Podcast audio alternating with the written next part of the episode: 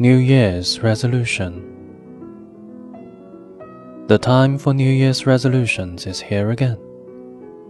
But is it worth the pain to make resolutions? As the new year gets closer, it is the time for people to make resolutions. There will be promises about living a better life, losing weight, eating more healthy foods, exercising, and more.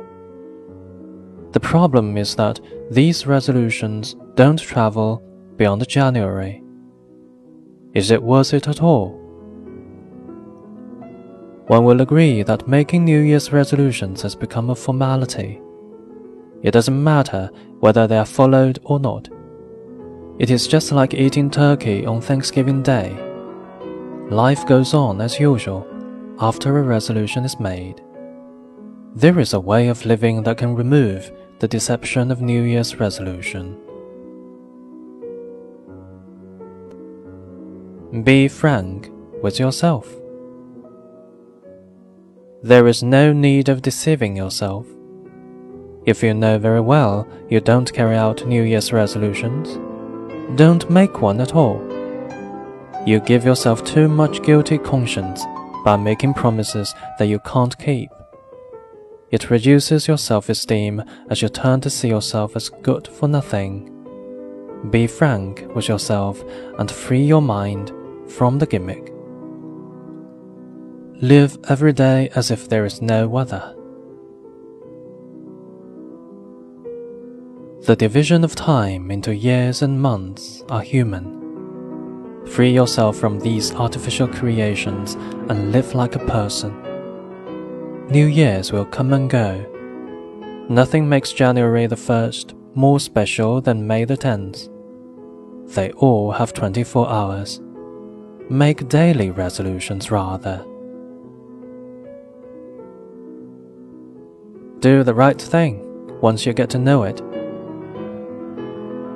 You must live the best life every moment.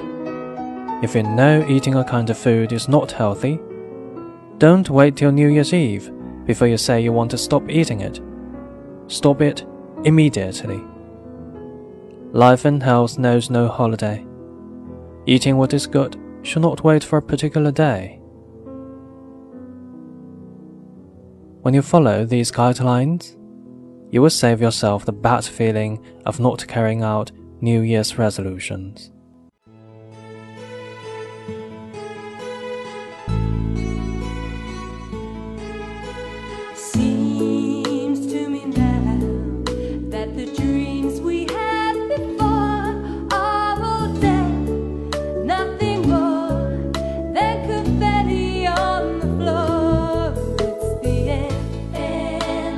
Decade.